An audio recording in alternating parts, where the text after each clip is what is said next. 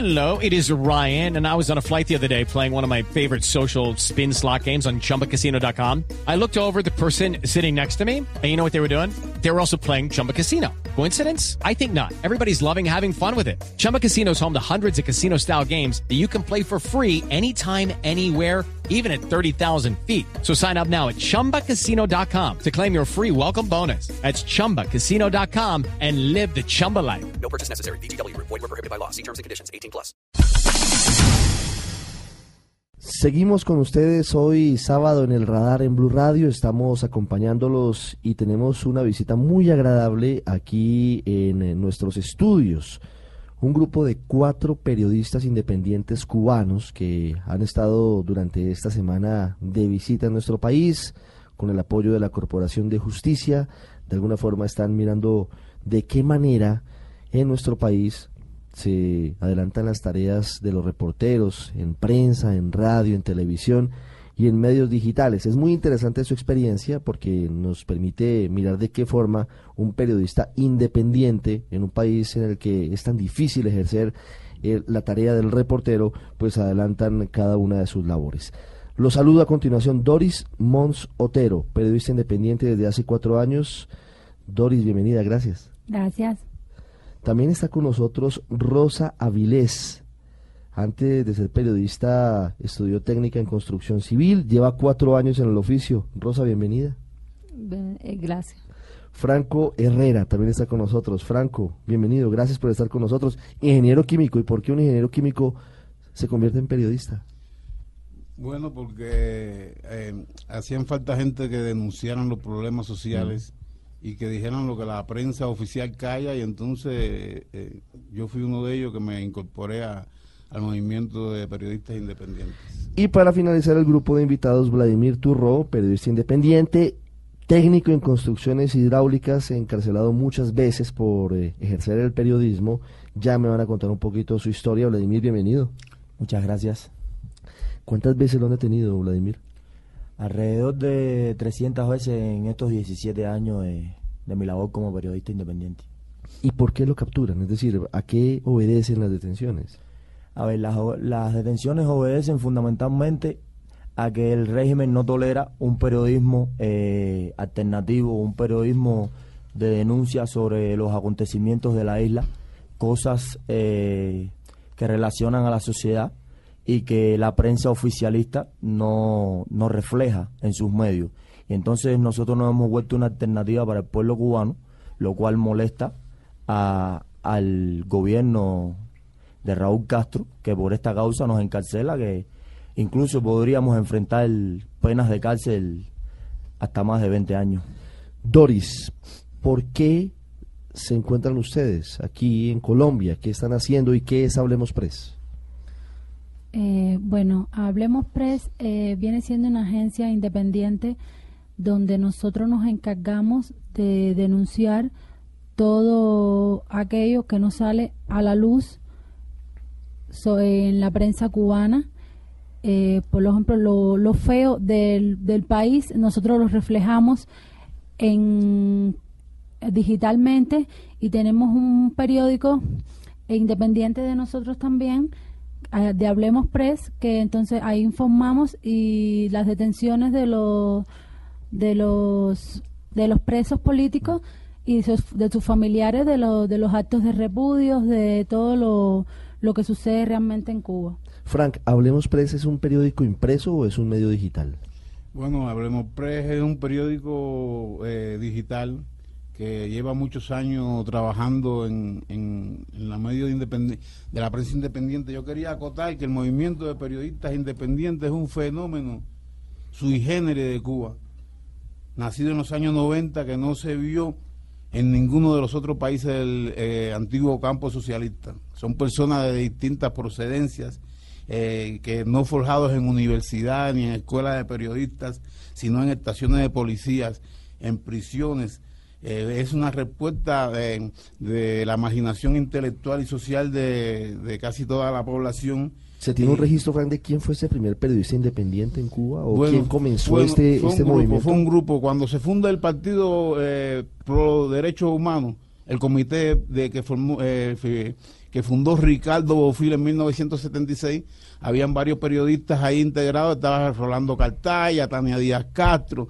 Entonces surgió el primer programa que se hizo con Radio Martí, que lo hicieron eh, eh, eh, Rolando Cartaya, Tania Díaz Castro y tres o cuatro periodistas más. De ahí salió la semilla del movimiento de periodistas independientes, que enseguida fue atacado, marginado, todos fueron a prisión, todos fueron encarcelados, pero la semilla encontró tierra fértil y eh, pasaron los años, se fueron consolidando este movimiento hasta hoy que bueno, están eh, bien consolidados en agencias y aquí hay una representación de ellos. Rosa, ¿cómo se hace periodismo en Cuba? ¿Es fácil? ¿Es difícil? Eh, ¿Cómo los ve la gente en la calle? ¿Les llegan ustedes a ellos? ¿Cómo una técnica de construcción civil y una estilista profesional decide cambiar de vida y dedicarse al periodismo? Bueno, el periodismo independiente en Cuba es bien difícil, es bien difícil llevarlo. Y después de haber pasado 20 años en un instituto de belleza, pues lo que me obligó a llegar al periodismo independiente fue ver sido, eh, ver, ver visto mis derechos humanos eh, totalmente sin violados, sin poder denunciar a, na- a ningún medio ni poder denunciar a nada. ¿Cómo qué violaciones? Por ejemplo, yo fui estafada por un teniente coronel del Minin, por un oficial del gobierno. ¿Cómo Y- la estafó? ¿Qué le hizo? Me hizo una propuesta de trabajo por un contrato de trabajo para México y fue una estafa. Perdí todo el dinero de mi casa, me quedé en la calle. Y no hay a quien denunciar.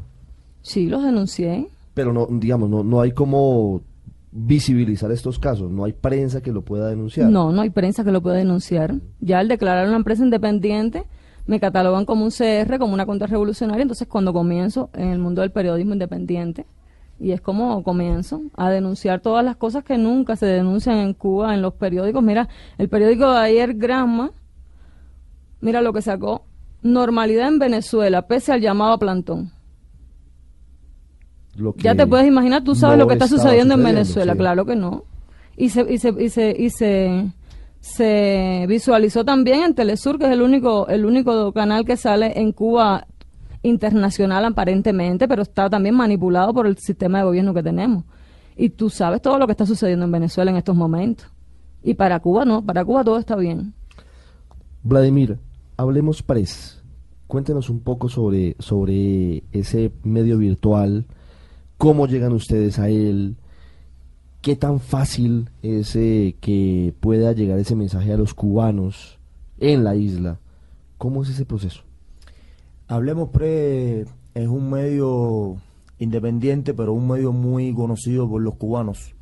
Eh, debido a que durante un tiempo estuvimos repartiendo boletines impresos, ya en la actualidad cuesta un, poco más de trabajo, pero durante un tiempo estuvimos repartiendo, además de la edición digital que sale, eh, un boletín impreso a los cubanos donde eh, hacíamos llegar todas las informaciones sobre lo que acontecía en la isla.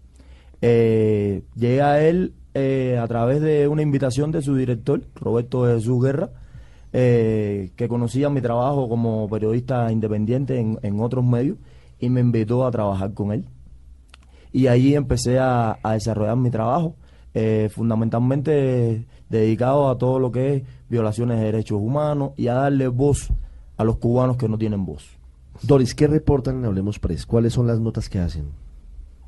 Bueno, hacemos notas de, de mu- muchas veces políticas, porque realmente eh, es lo que trabajamos.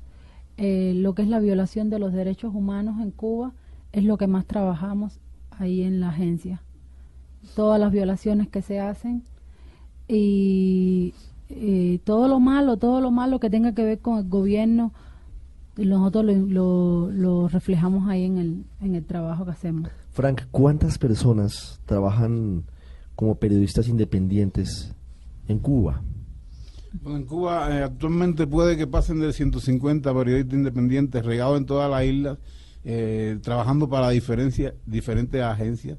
Eh, Es como una especie de, gremio que ya se ha consolidado, pero bueno, como explicaban ahorita, estamos perseguidos, hostigados, vigilados y sobre nuestra cabeza pende una una sanción de hasta 28 años de privación de libertad por ejercer el periodismo independiente, porque nos catalogan como mercenarios al servicio de una potencia extranjera, que, que estamos difundiendo noticias falsas contra la paz internacional. Ellos tienen uno, un- una estela de, de- de- de medios eh, jurídicos para encauzar a los periodistas independientes y por eso nuestro trabajo eh, entraña tanto peligro.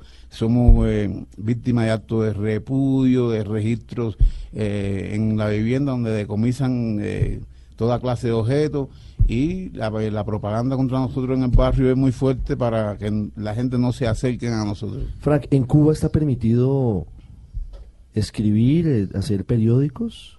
Es decir, si yo mañana estuviera en La Habana y decidiera fundar un periódico, ¿podría hacerlo? No, no, de ninguna manera. Enseguida lo catalogarían como eh, un eh, objetivo estratégico de la seguridad del Estado y sobre usted eh, llegaría un verdadero vendaval. Es decir, en Cuba los medios están monopolizados por el, Todo partido. está en manos de, del Estado. Partido Comunista? Sí, todos fueron confiscados a principio de la revolución, incautados y, y, y- y todos responden a el Partido Comunista de Cuba, a la Juventud Comunista, a la Central de Trabajadores de Cuba. Cada periódico responde a una organización de masas revolucionarias. Rosa, ¿cómo hacen los periodistas independientes para confirmar una información, para emitirla, para hacer entrevistas? Es decir, el trabajo que para nosotros en Colombia, hablo de los periodistas, es habitual, que es eh, de salir a la calle, hablar con la gente, hacer entrevistas, hablar con funcionarios, para contrastar una información, ¿se puede hacer? No se puede hacer. Lo primero que hacemos es no decir que somos periodistas independientes. Somos reporteros que trabajamos para un medio eh, digital. Así llegamos a las personas y las personas nos cuentan su- sus vidas, nos cuentan lo- las cosas que le pasan, en qué podemos ayudarlo, cómo denunciarlo, para que así, aunque sea, se escuche. Y a veces el gobierno, cuando ve las noticias que nosotros mismos publicamos, pues a, a veces trata de ayudar a alguna que otra persona, lo que es en los temas sociales, los temas de derrumbes de vivienda, temas de, de hasta salud, temas con los niños. Es como único pero es bien difícil salir a la calle y decir soy una periodista independiente y vengo a ver cómo te puedo resolver tu problema, cómo lo denuncio para que tu problema sea resuelto. Vladimir, después de 300 detenciones, ¿por qué sigue haciendo periodismo independiente? Cuénteme cómo, cómo lo vive y cuál es su perspectiva. Primero que nada, sigo haciendo periodismo independiente después de 300 detenciones porque me gusta mi trabajo como periodista independiente. Me gusta eh, poder darle voz a las personas que no tienen voz en Cuba. Eh, siento una satisfacción enorme cuando eh, publico algo eh, que le sucede a alguna persona donde no puede reflejarlo en ningún medio oficialista. Y, y me siento, eh, ya te digo, me siento bien cuando veo que, que la seguridad del Estado, el gobierno, trata de darle solución para tratar de, de que no salga, de que no haya un escándalo a niveles internacionales. Y entonces eh, pienso que voy a seguir haciendo periodismo hasta que o me encarcelen o haya libertad de prensa en Cuba. Ah, pero me llevan ustedes a, a algo que me parece interesante, porque a pesar de que está prohibida su tarea, el gobierno ve lo que hacen y el gobierno soluciona los problemas que denuncian, que es No un poco todos. la tarea del periodismo. Bueno, algunos casos. Sí, en algunos casos eh, el gobierno en aras de, de, impedir eh, que, que existan eh, escándalos internacionales resuelve dentro de su medida, resuelve algunos casos. Esa es la satisfacción que sentimos los periodistas independientes, de que a pesar de que nos encarcelan, de que nos amenazan, de que sufrimos todo tipo de, de, amenazas contra nuestra vida, el gobierno tiene que darle solución a algunos problemas. ¿Hacen ustedes trabajo, por ejemplo, de investigación, de denuncias de casos de corrupción? Sí, sí. Hacemos, nosotros hacemos todo tipo de trabajo. Todo lo que llega a nuestras manos para nosotros es, es oro. Todo lo que tenga que para ayudar al pueblo y unirnos entre todos sería maravilloso. Por eso es que en, lo- en los casos de corrupción es, es- es muy, a veces muy difícil, casi imposible llegar a los implicados, llegar a, a fuentes de información cercana a los implicados, porque cuando hay corrupción siempre hay mucha, eh, eh, mucho misterio alrededor de esto, y más nosotros que, que que no eh, tenemos acceso a solicitar una entrevista a un funcionario público y demás en esos casos, pero sí eh, a veces nos llegan informaciones de corrupciones de, de- de directores de empresas, de, de- funcionarios y entonces nosotros hasta donde no hasta donde podemos siempre hacemos la denuncia y tratamos de darle eh, arrojar luz sobre esos hechos que, que, que no se ventilan. Doris, ¿es fácil acceder a las fuentes oficiales? acceder a un ministro, acceder a un coronel, acceder a un general. ¿Es posible hablar con ellos? No, no, es cero. No se puede, nunca podemos llegar. De hecho, a veces hemos, tratado, hemos hecho trabajo sobre la salud y hemos tratado de llegar a, a, a las fuentes más cercanas donde por lo menos un médico, un ejemplo, un médico que, que, haya, de, que haya hecho una que, que no haya, ejemplo, que haya, se haya muerto un niño por una inteligencia médica, entonces hemos tratado de llegar para ver qué pasó, cómo fue, entonces ese médico siente miedo y no te da la información completa porque tiene miedo a perder su trabajo, entonces al final no llegas con la respuesta, entonces simplemente la respuesta que ponemos es no recibimos ningún tipo de respuesta, ¿entiendes? Claro, esa es la forma de, de terminar las notas. Yo quiero que cada uno de ustedes mm, les cuente a los oyentes cuál es la conclusión de ver el contraste. Muchos de ustedes ya han estado en otros países, pero frente a Colombia, ¿cómo, cómo, cómo se ven y qué se llevan de, de enseñanza de un encuentro como este, por ejemplo, Vladimir? Eh, pienso que Colombia es un país, eh, en cuanto a prensa, un país muy, muy independiente eh, del Estado, digo. Pueden hacer su periodismo sin, sin ser censurados. He visto bastante libertad de prensa en los medios que he visitado. Y pienso que con respecto a Cuba, ojalá algún día nosotros lográramos alcanzar esto que tienen ustedes aquí los colombianos, esta libertad de prensa, este ejercicio de la libertad de expresión. Y bueno, ojalá algún día lo logremos en Cuba. Rosa, ¿qué se lleva usted? Bueno, me llevo lo mismo que Vladimir, que claro que sí, ojalá, aspiramos, este trabajo de nosotros, aunque es bien difícil y bien arriesgado, aspiramos a que un día en Cuba podamos tener libertad de prensa y expresión, porque no, todo, no, no toda la vida los, los medios tienen que estar respondiendo a un sistema político al cual no aceptamos, ¿entiendes? Entonces, me parece que esta es la mayor experiencia que nos podemos llevar cuando la radio puede decir lo que quiera por la radio, cuando la prensa puede, puede plasmar en, en el periódico cualquier interés del pueblo como tal, porque los medios deben de responder a los intereses del pueblo, no a los intereses de un gobierno como tal. Doris. Bueno, eh, me llevo una, una impresión magnífica de cómo ustedes llevan a cabo este trabajo y cómo se desempeña, además de a veces eh, sentir alguna represión o de ser asesinados como algunos periodistas aquí, como me, he- me he informado que algunos periodistas han sido asesinados, pero Sí, así es. me llevo una experiencia magnífica y espero en algún momento, como dicen mis colegas, eh, poder tener estas mismas informaciones en Cuba, por lo menos lo que es la radio, por lo menos un adelanto, lo que es la radio, un periódico, algo que nosotros podamos informar también.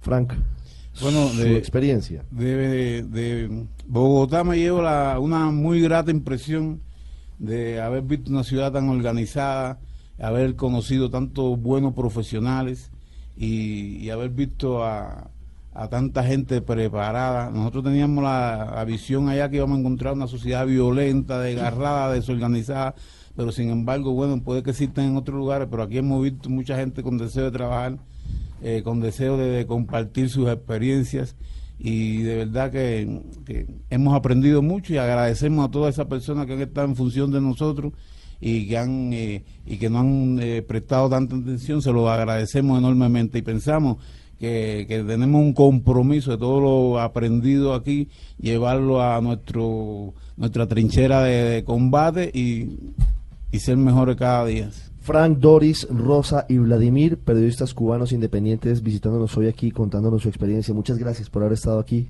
Bienvenidos siempre a Colombia. Gracias, Gracias a usted. Usted está en el radar en Blue Radio.